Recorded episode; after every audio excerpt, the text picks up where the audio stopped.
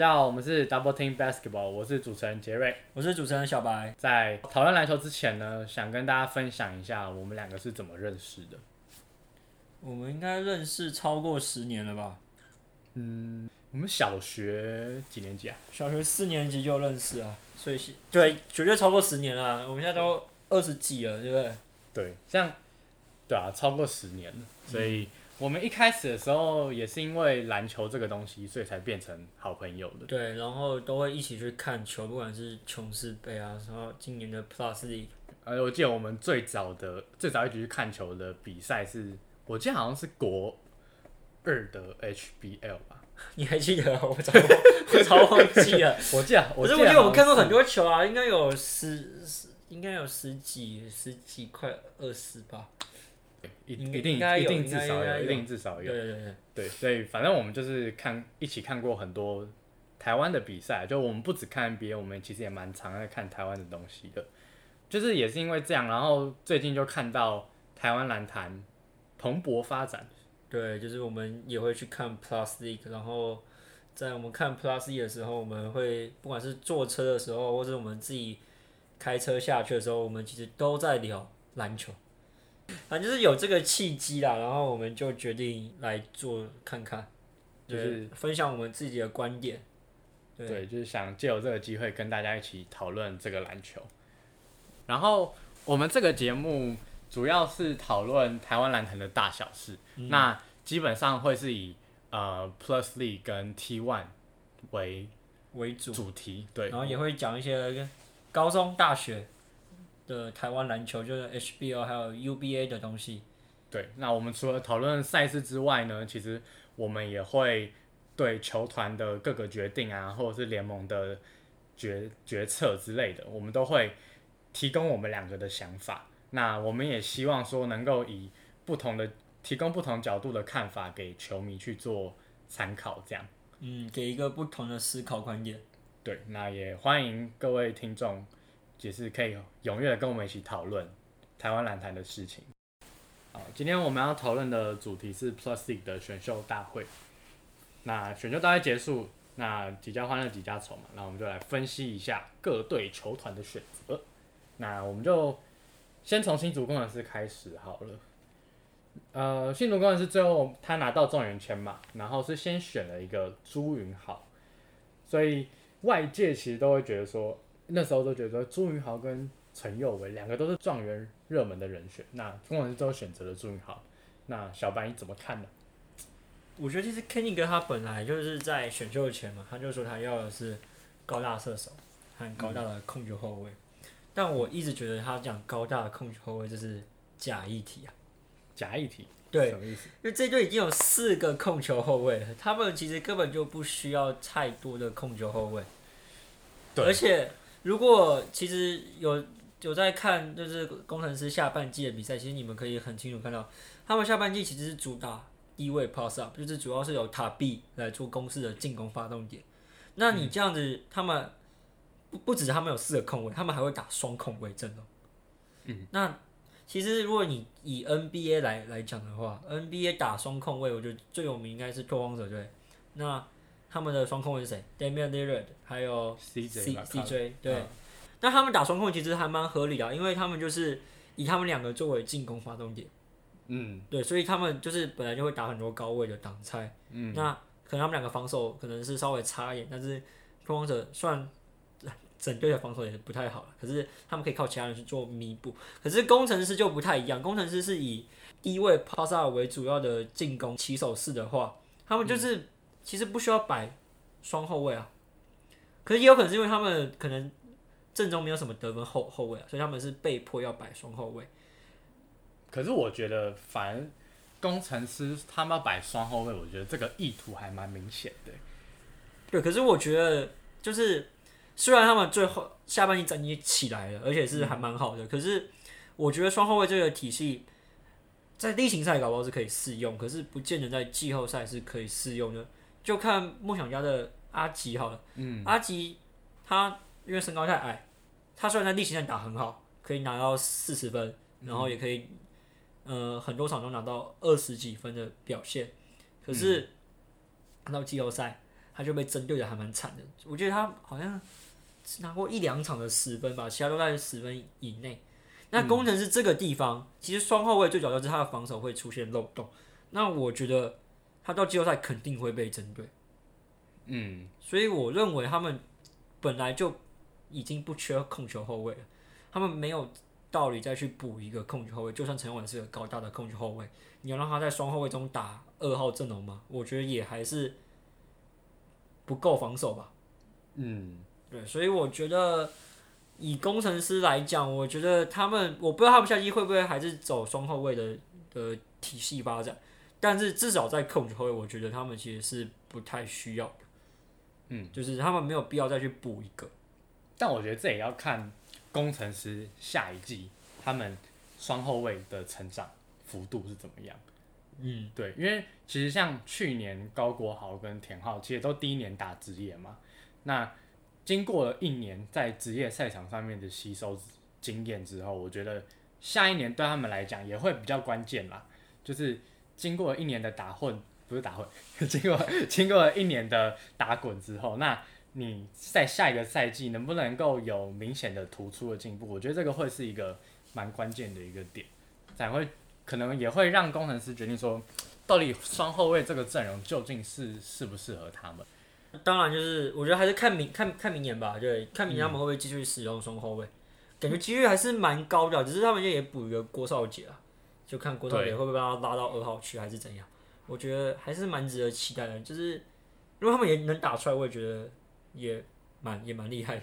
嗯，那我在我觉得其实双他们后卫已经过多人手的情况下，我觉得他们去选朱云豪，我觉得没什么意外嘛。朱云豪也符合肯尼格他要的高大的射手，他身高一百九十四公分，九十二公斤，然后能自由游走到三四号两个两个位置上，尤其是这种三号位，对不对？嗯。上上一个原有这么高的三号位真的很少啊，然后追追回到吕正如或是台皮的黄黄聪汉。对，所以这个人是对高炮打是蛮不可多得的人。然后其实工程师上半季最大问题就是三分球，刚好朱云豪又是一个以三分见长，而且他又可以投大号三分球的人。嗯，我觉得他的补强，我觉得相比来讲，我觉得会比陈永伟适合。对，在队形上这这这方面，嗯，应该讲说，呃，陈佑伟跟朱云豪其实应该都算适合工程师。可是，那你要说在这两个之间哪一个对工程师比较有利，我会觉得我也是比较认同他们所选的，就是朱云豪这个。毕竟，朱云豪的空间会比较多啦。对，嗯，而且重点是他的身材条件啦，就是不是不是每一年都会有这样的球员出现的。嗯，可是呢，工程师在今年选秀会，他们第一轮选完了之后，他们后面就直接放弃了。那为什么工程师会在选秀会中，他们最后只选择了一名球员？我觉得主要还是第一轮选完之后，第二轮剩下的潜力不够。其实你观看他的阵容，他其实补进了朱云豪之后，他的后卫锋线都已经算蛮完整的了。对，所以老实讲，我觉得他们并不太需要在这这两个位个位置上做补强。那可能唯一一个比较需要担心的就是中锋吧，因为先不确定他们洋将到底大洋将会找谁。虽然外传是有风声，可是我们还不能确定。那可是应该注定是一个洋将啊。对，那他的板凳目前是龙医生和吴吴代豪。嗯，可能龙医生可能会太嫩，吴吴代豪会太老。对，呃嗯，呃，你在讲到牛排一样。四中四中，他们就是一个没有一个四四五分熟的，好不好？我觉得，呃，以这样子的情况来看，可能他们唯一稍微比较欠的就是中锋。可是如果你单去看选秀后面被选到的四五号位球员，其实只剩下，就是第二轮后被选到的只剩下曾宇豪、嗯，戴瑞腾，还有郑德伟，这三个人，不是说他不是工程师要的人，只是工程师对对于工程师来讲，这三个人的潜力够吗？他们的潜力值得花他们时间去培养吗？嗯因为他们还已经有一个荣誉生要做培养了，他们还愿意多花一个时间，或是愿意给一个球员吃很多时间吗？嗯，其实感觉是不够。那对于他们来讲，如果这三个人的潜力没有达到他们要的标准的话，那我觉得他们放弃，我觉得也是个蛮合理的决定。毕竟他们还有人人人要养，人也不是说不够。对，因为其实看他们的阵容，其实相对来讲也是算蛮完整的一个阵容了。那他们而且还有一个洋将没有到的情况之下，我觉得工程师的空间已经算满满的了啦。后卫锋线都都有人了。对，后卫锋线其实都蛮齐全的，那就只差一个中锋而已。我觉得选朱云豪其实对他们绝对有帮助。有些人会想到他，那他可以站到先发，我觉得还是比较困难一点，最主要还是在防守端上吧。因为朱云豪其实他主要有个防守端，就是他外围防守有点普遍重心过高的问题。那这个问题就是可能是连面对到本土都会被针对的情况下，那。我觉得新赛季应该蛮多洋将都是会找小前锋这种，就是可能会直接跟朱云豪直接对位到，那这方面的劣势可能会更加放大。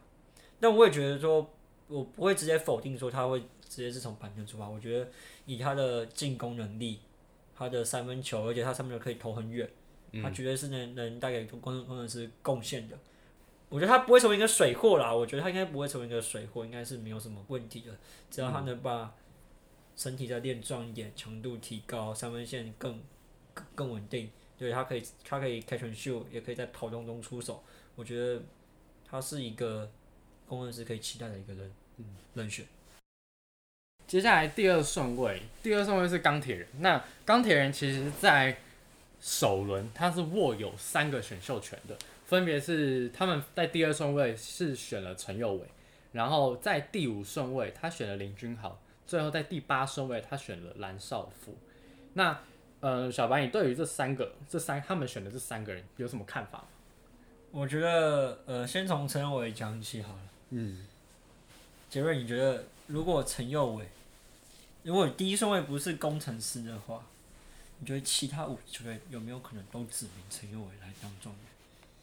如果第一顺位不是工程师的，对，如果是钢铁人、国王、领航员还有。富邦和梦梦想家，我觉得，我觉得其实是蛮有可能的，因为其实你端看其他队的阵容，呃，大部分啦，大部分的球队他们的锋线其实都是算蛮齐全的，那反而控卫这一部分，呃，会是一个蛮好的一个补强点，我觉得，应该除了国王吧，对，除了国王比较缺锋线以外，感觉其他队。假如他们拿到的是状元签，其实都有机会。对，对对对，相相较于现在选秀前的阵容来看，其实是真的蛮有机会的。其实今陈佑应该是今年选秀中就是完成度最高的新秀，他能组织，能能控球，然后攻击，他有很好的进攻手段，可以做中距离跳跳投，然后抛投，然后切入也可以，呃，变挡加速，也可以做大转身。嗯。那他的防守其实也是很好啊，就是他他身高一八三，能成为一个很好的外围防守大锁。嗯，而且他还可以盖火锅。嗯，就他在攻防来讲，其实都是很平均的一个球员。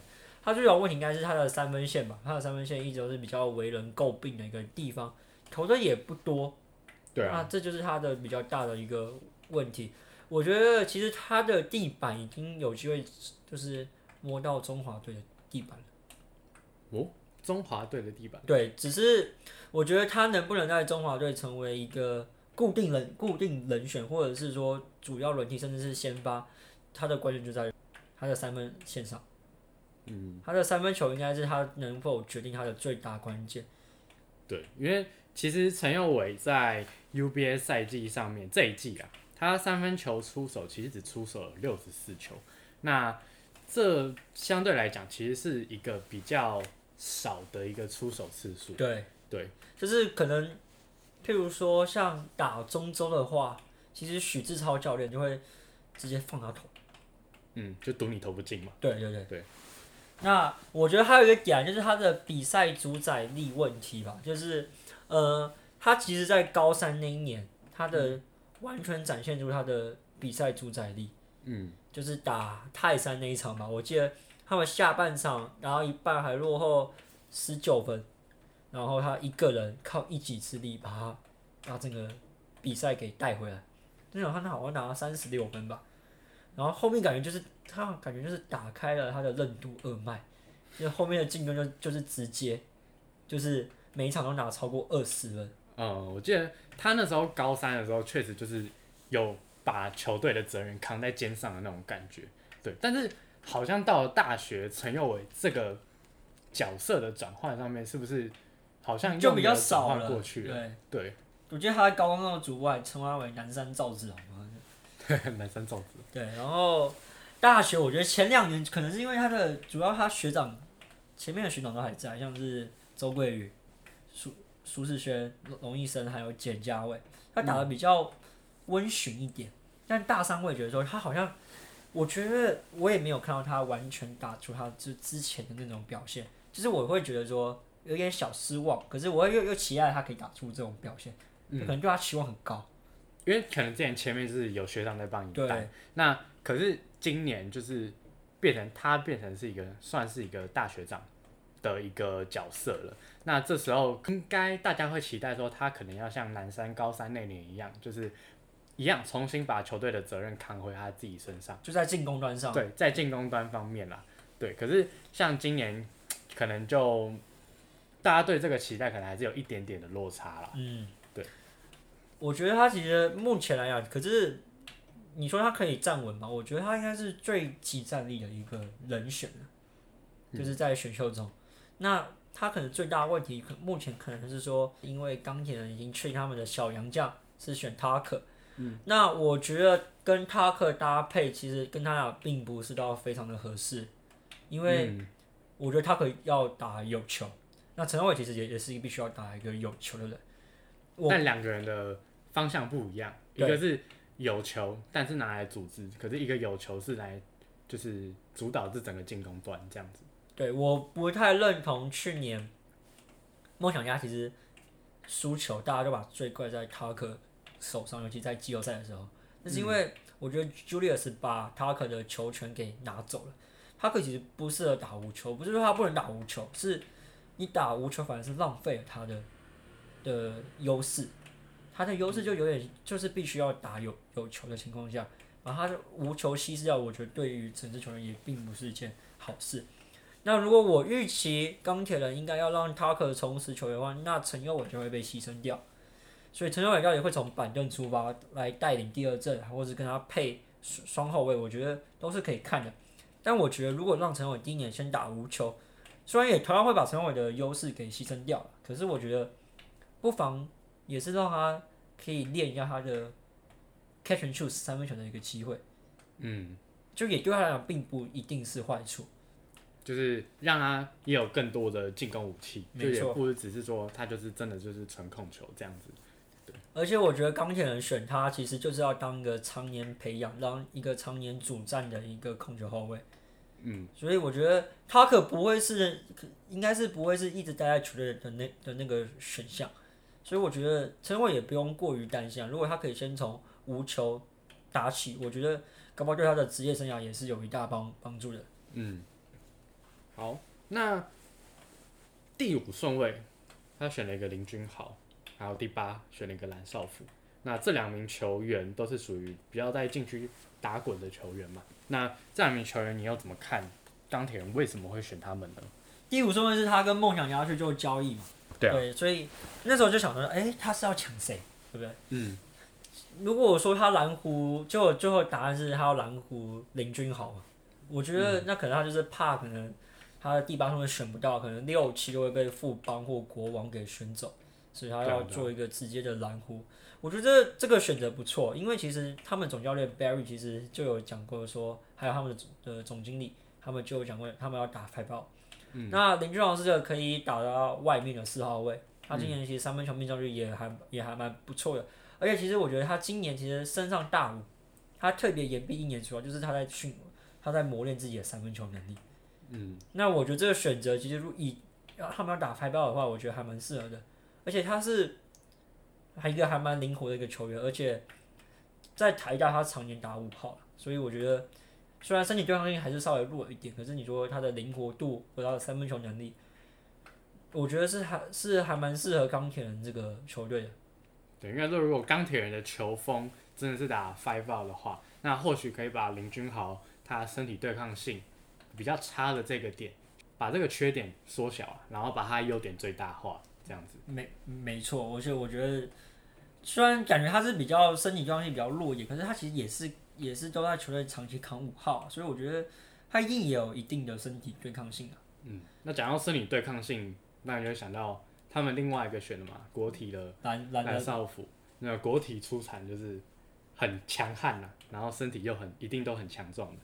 那相较于灵活性来讲的话，你觉得蓝少辅跟林君豪在这个球队当中，他们的差别会是什么？他们扮演角色应该不太一样，可是我觉得，我觉得蓝少并不是钢铁人最好的选择，但是当他掉到第八顺位，那钢铁人也也是瞎选的啦，这这没有什么疑问，就是钢铁人就是剩余的台面上最好的就是蓝少辅，那你新球队当你什么位置都吃的话，你觉得要补一个最好的人进来，就有球员在那边，好的球员那就先拿嘛。对，蓝少不就是那个时候最好的选择。嗯，那我觉得比较不合的是，因为他们球员已经有一个王柏志了，我觉得他们没有必要再去补一个相同类型的球员。可是我觉得蓝少武有可能可以比王柏志做更多事情，因为蓝少武其实虽然在季赛没有比较没有呈现出来，但是他还是有投外线的能力。嗯，那我觉得他这最主要加强的就是他的中距离三分的稳定度，还有他的策应能力。因为他的身高一百九十五公分，要打到五号可能有一点太勉强了。对。但如果他在四号位，他可以把这两个东西给练起来，那他他绝对有上场时间的。嗯，而且也可以看到他去年在 Moulton 杯上面，他有入选中华白啊。他其实，在跟中华白的配合上面，你可以看得出来，其实蓝少辅是真的是很，他是一个愿意跑的一个球员。所以要说他在国跟国体的打法又不太像，你在中华白又可以凸显出说，哎、其实蓝少辅这个球员他的打法不只局限在单纯的低位单打上面，他有可能还有更多的潜力可以去被开发出来。那我相信这也就是钢铁人他选择蓝少辅之后，也有机会是往这个方向去而且他的开发。而且他的练球态度是非常的积极，还有非常认真的，这是很多教练都说过的。嗯，他其实是你就真的是很认真也很谦虚的一个球员啦。所以我觉得钢铁人其实第一轮的选择，我是觉得都还蛮不错的啦，就是能选到他们想要的人，然后也是选到了很多技战力的人选。但我觉得他的后面的轮次，我会觉得是说稍微可惜了一一点。第二轮选刘俊廷，那就是选一个天赋，赌一个潜力，我觉得还 OK。可是三四五他分别选郑德维、杨浩之和戴瑞腾。嗯，我觉得选郑德维不是不好，可是就一样，我觉得重重复性还是太高。嗯，虽然可能今年选到的锋线比较不多，可是他们选了，我觉得他们囤太多四号位。那五号位戴瑞腾还有四，还有第四顺位的杨浩之，他就是赌一个潜力，那就看这个福袋可不可以开得出来。但我觉得可能在顺位上，他们可能可以再有一些更好的选择。嗯，像杨浩之这名球员好了，他是呃美国学生嘛，那他去年这个时，他去年那段时间其实是在呃梦想家在做一些随队的工作，可能当教练的翻译啊或者是什么的。那他他他是有入选那个梦想家青年队，那或许或许有可能在钢铁人他们在选人的时候有看到说杨浩之在青年队里面有展现了出一些天赋，是他们想要的，这也是有可能，呃，这也是为什么钢铁人就是可能会想选杨浩之的原因啦。因为其实你看，像台面上也有很多球员呐、就拥有丰富 UBA 资历，像是林子峰啊，或者是呃中州的陈柏宏啊，这些其实都是一个人选，但钢铁人他没有选到这两名球员，反而是去选赌了像什么比较有伤病的苏志成，对啊，其实这些都算是一个潜力股啦。但是最后钢铁人是选择了杨浩之，那我们就可以看说，搞不好是钢铁人有看到一些我们没有看到的事情。那我觉得这些东西就是等赛季之后看钢铁人怎么展现出来，我们再去验证。对，我们再去验证这件事。那再来是第三顺位，国王队新北国王，他是选择了洪凯杰。那第四顺位，他透过也是交易的方式获得了第四顺位的选秀权。那他们选择的是陈俊南。那第七顺位，他们最后在首轮是先选了聂欧玛，来自正大的聂欧玛。好，那来谈论一下我们这三名球员。好，我们先从洪凯杰开始。哇，他们一样首轮也是拿到三个了。我觉得洪凯杰还不错吧，他在防守，不管是在攻击上、防和防守端上，也都是有一定的破坏性，还有侵略性。对，他能投三分球，也可以，也可以做切入。我觉得他这个一直算是蛮被低估的一位球员，所以我我其实也是蛮看好他的。我觉得他可以跟简佑哲，甚至是林林立人他们去竞争这些嘛的二号位，我觉得是还蛮有戏的。嗯，而且我觉得他的潜力也不会输给。状元朱云豪，对，其实你可以，其实我们光从呃数据上面就可以看得出来，其实像洪凯杰，他在今年赛季他平均得分有十三点五分，那他的三分球出手一百三十一次，命中率是三十五点一 percent，那两分球命中率是五十六点三 percent，那出手次数也高达一百三十五次，所以其实你可以看到洪凯杰这名球员，他在进攻端。确实能够展现出这样的数据，但代表他确实是有一定水准之上的实力的。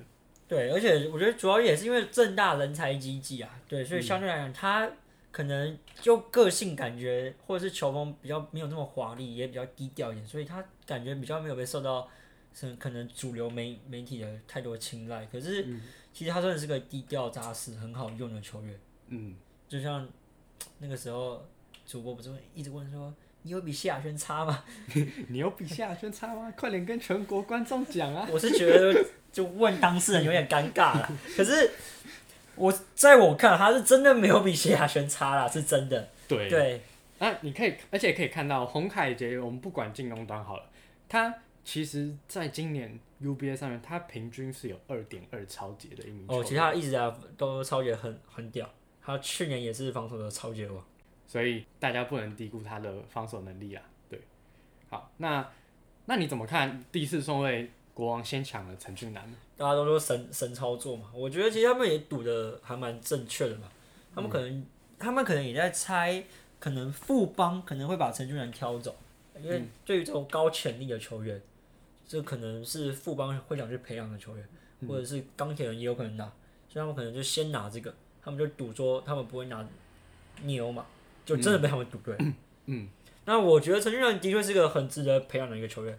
他要身高一百九十公分，他也可以当做二号位、三号位这种摇摆人去做培养。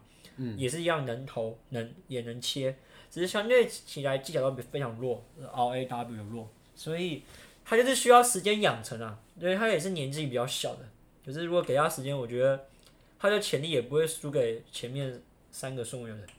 嗯。到聂欧马，我我也是觉得说，那他们就是跟真的赌对了。那聂欧马也一样嘛，也要花时间去对付他的天分还有潜力。那如果被他们赌对了，我觉得也是个很棒的投资。嗯，其实我觉得他们整个整个第一轮都选的很好，甚至二三轮也也也都选的很好。对我来讲，他们是今年选秀可以说是选最好的一支球队。像他们第二、第三轮选了曾宇豪，第三轮选了林世娟。其实两个都是一个很好用用用的一个轮替阵容的球员，嗯，我觉得在一个新球队来新球队来讲，他们都会是有一个发挥空间的。而且你看像国王，他们其实第一轮补的好，还有一个点是，他们三个顺位分别补了一个后场、一个前、一个前锋、一个锋线类的，然后还补到了一个呃禁区，所以其实他们。在每在每个点，其实他们都补的都是恰到好处啦。对，好像每个位置都各补一个，有点像是这样子。而且都是补到不错的球员的。对，就是都有机会进入轮替啊，甚不甚至是第二、第三轮。曾宇豪和林世轩，像曾宇豪今年也是有点破茧而出啊。其实陈子威总教练在预赛的时候，其实就有夸奖他说，当他们球队很多人都去打。那个中华白还有四大运，他一个人留留在学校，他自己是非常认认真的一位球员。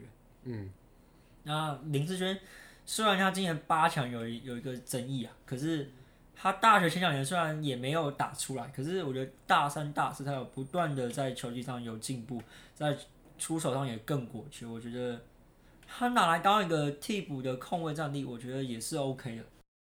好，接下来是台北富邦勇士，他们在第六顺位，首轮第六顺位选了一个王绿翔这名球员。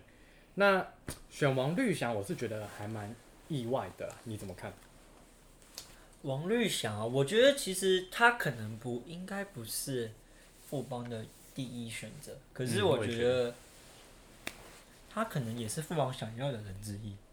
相对于后面的蓝少辅、聂欧嘛，嗯对，相对来讲他，我觉得他可能一开始有可能是锁定林君豪或是陈俊仁，但是当他们被选走，那王律翔进来，我记得王绿翔好像也跟他们有练过一次球吧，代表说他们是有锁定这个人的，嗯，所以我觉得可能他不是在这三个人如果比的话，他应该不是他的第一选择啦。可是我觉得这个人应该也是他们想要的人。嗯那王亮就是一个双人位嘛，其实我觉得他球风有点像是更加壮硕版的陈正杰，现在在梦想家的那个陈正杰。嗯嗯，他他其实他好像是以三分出手为主，那只是王王绿翔其实身体又更厚，然后也有有一点控球的潜力。嗯，那他最大问题应该是他的出手选择吧？他三分球他有时候可以进很多，可是有时候又又是可以一场命中率很凄惨。就不稳定。对，就是不稳定，就是我觉得这也是个射手最大的评判标准吧。你想要一个稳定的球员，还是一个我一场可以进很多，一场几乎没有进的？大部分教练应该都会选择稳定的。嗯因为你看王绿翔，他其实在今年 UBA 赛场上面，他虽然其实得分场均其实是有十一分的哦、可是你端看他的命中率来看，其实他的三分命中命中率只有二十四点一 percent，那两分球命中率只有三十四点七 percent 而已。那有看他的比赛就知道，其实就是会比较不稳定嘛。好的时候很好，可是坏的时候他就是手感不好的时候他就是投不进。那我觉得这也是他进职业场上的一个隐忧啦，但也或许是他在 UBA 这个赛季他没有调整到一个最好的状态，对，也有可能。因为我们从他的比赛看到，因为中州打的比较可能个人主义多了多了一点了，所以可能再加上王瑞祥也是一个蛮会蛮多出手的人，嗯所以可能有些球他会感觉就是感觉比较勉强。嗯，那这就是出手选择的的问的问题啊。如果他可以把这个东西改改善，我觉得是不错的。嗯，对，而且我觉得在许许晋的体系下，他可他的工作会变得简单一点。你觉得也会因为许晋哲的带领之下，可能他也会被导向一个比较正确的一个对他的工作也会被简化一些。可是目前好像听起来富邦想让他转型成控卫发展，因为富邦是缺控卫。那他他这部分呢，可能在中欧的比赛中没有看到太多，就是会会了会帮忙组织控球，可是不不多，主要还是白煞比较多一点。嗯，那这方面就看许晋然要怎么把它调教起来。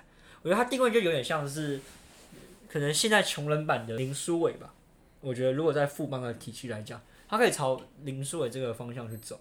嗯，对，你看王绿翔跟林书伟，其实两个人都大概一百，林书伟一百八十二，嗯，然后王绿翔一百八十五公分，可是王绿翔的体型明显就比林书伟壮硕很多。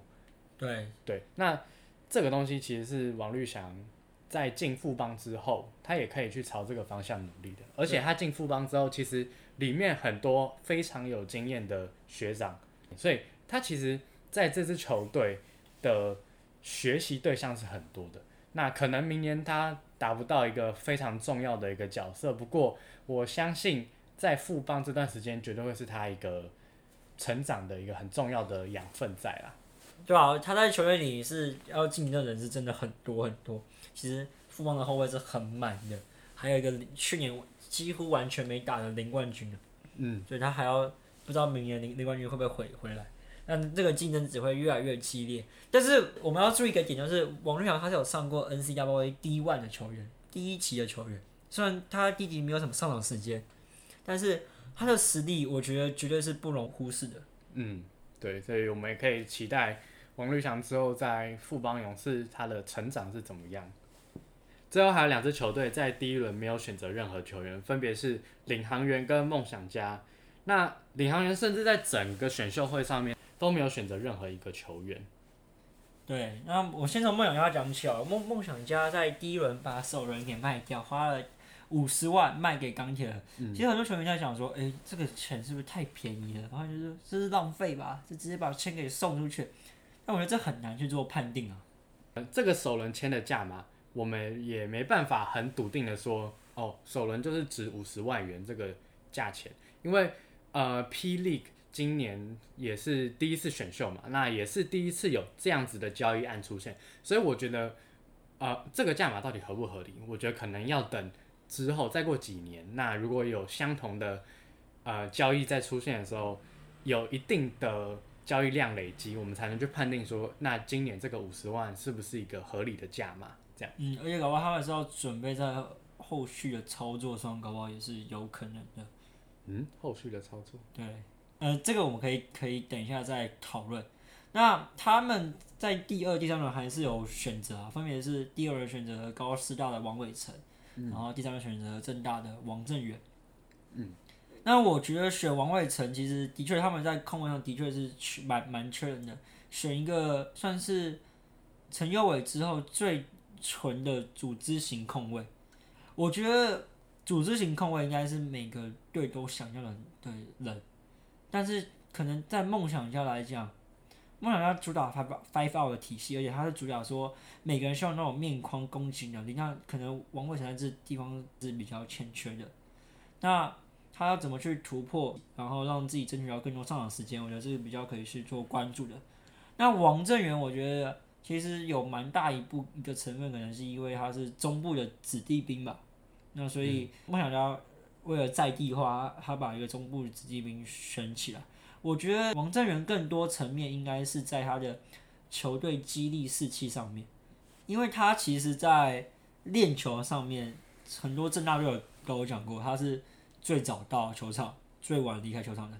他在这整个态度上，我觉得也一定可以在一定程度感染到梦想家整支球队。所以我觉得比起球技，我觉得他在士气激励还有在态度上可以带给梦想家更多的东西。嗯，好，那我补充一下这两名球员好了。那呃，高师大王伟成，他其实在今年的数据上面，助攻次数其实是很亮眼的、哦，因为以他一个呃比较纯控球的角色来讲，他今年的助攻次数其实是有四点五次的。那这个跟陈佑伟平均四点九次的助攻其实是蛮接近的，而且王伟成他今年的超节平均也有二点五次超节。那我相信这些数据对王伟成来说，其实都是一个蛮有加分作用。那再来是王正源这名球员，王正王正源这名球员他是彰化高中出身的，那是一是一个乙组球队。简单介绍一下彰化高中好了，今年台大从甲二挺进甲一的主力工程许志全，他就他就是和今年王正源同一届。他们当时是后场双枪。那同样彰化高中毕业的还有呃现现役台大的总教练蔡宗儒，他曾经也登上过 SBL，那也被称之为一般生的传奇啊。所以在选择王正源上面，应该就是想选一个属地主义啊，这样子。然后看看可不可以养养成，你看有没有机会。对，因为以他的拼劲跟他的认真程度来讲，确实我觉得只要认真，其实都是有机会的。没错，对。那领航员把首轮签卖掉，我觉得他去换下一年国王队的选的选秀首轮，我觉得这操作可能就会看得比较清楚啊。而且我觉得其实这这个操作还蛮好的，因为领航员原本顺位是在第四顺位，嗯，那其实今年在选秀上前三顺位和后面顺位其实是有一定程度的差距，所以对于第四顺位，它本来就是一个很尴尬的一个位置。那我觉得领航员把这个位置卖掉，我觉得我觉得还不错，因为第四顺位一来他本来就尴尬，他他选谁其实都可能没办法选到他要要的激激战力。嗯，那他就换成明年的首轮，那这样他明年就有两个选秀首首首轮签了。嗯，那如这样子，他有国王的首轮签，也有自己的首轮签。如果他赌国王今年没办法，可能没办法摸到总冠军地板的话，那他就是保底前四顺位首轮。这是这是如果没有新球队加入的前提之下。对。那这样的操作我觉得很好，就是因为明年搞不好，会有更多人会提前投入选秀，或是应届毕业生投入选秀。嗯，因为最近这几年的篮球市场应该是会自由市场上会是还有新人市场都会是非常蓬勃的。嗯，那我觉得他这样的操作也可以让他自己更有弹性。嗯，所以我觉得这个操作还蛮不错的。他在后面都没有选人的原因，我觉得以他现在的领航员的阵容，他人手绝对是不够的。所以我觉得我们可以预期浦原球员应该会上来的。嗯，目前感觉去年表现最优异的吴家俊还有卢俊祥，应该是两个会上来的。嗯，那当然可能李家康试验中也有机会，我觉得。但我觉得从浦原补上来，应该是一个可预期的一个结果了。嗯，那其实我觉得我们可以从梦想家还有领航员都把首轮卖掉，我们可以去，我自己有得出一个结论，我觉得或许他们都是有有想做一件事情，就是想省钱，然后去看看有没有机会在争取 Quincy Davis 加入中提升更多的价码。嗯，因为大家也知道。现在 Quincy Davis 是自由球员嘛？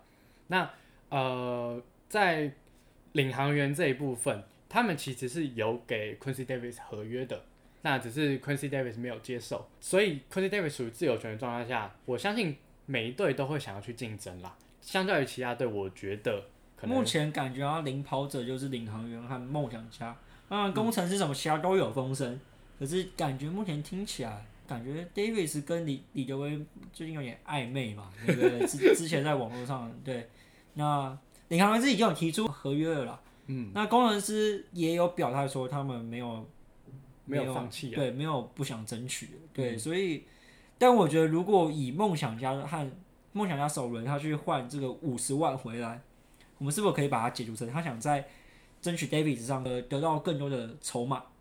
那领航员把首轮先卖掉，他们也其实也是变相可以把他们省钱，也是可以把那个钱加入在 Davis 身上。我觉得这是可以值得关注的，这是不是他们想做的一个点？嗯，所以我就觉得说，虽然选秀是已经结束了，嗯，但自由市场的战争其实还没结束。嗯，我觉得谁争取得到 Davis，或许就是谁最有更有机会摸到总冠军地板。嗯，哪支球队更有机会摸到总冠军地板？因为大家也别忘了，Quincy Davis 他是属于本土球员，本土球员，所以他对于球队来说绝对是一个集集战力的存在，集战力，而且他会是有影响力的存在啦。对，虽然他年纪大了，不过他的经验、他的在禁区的技巧，这些我相信都是对一支球队想要冲击总冠军。都会是一个非常重要的一块拼图，所以之后 Davis 争夺战会怎么发展，那我们就拭目以待了。